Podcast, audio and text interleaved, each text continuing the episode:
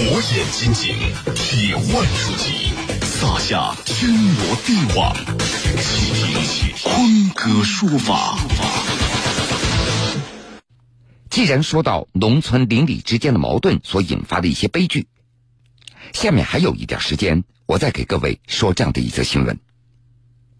十六年前，陕西勉县新浦镇罗家坎儿发生了一起故意杀人案，犯罪嫌疑人郭某和邻居也是因为矛盾纠纷产生了积怨，持斧头将邻居家的儿子杀死以后负案潜逃。案发以后，勉县警方使用了各种手段对嫌疑人郭某展开了追捕，并且将他列为网上逃犯。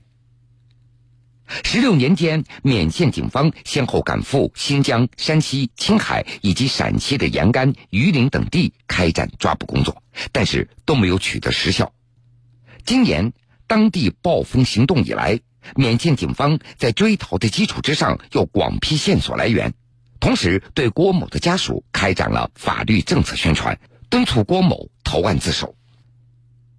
在逃期间，郭某也是惶惶不可终日。在强大法律的震慑和巨大精神压力之下，他于二零一七年六月三号向勉县警方投案自首。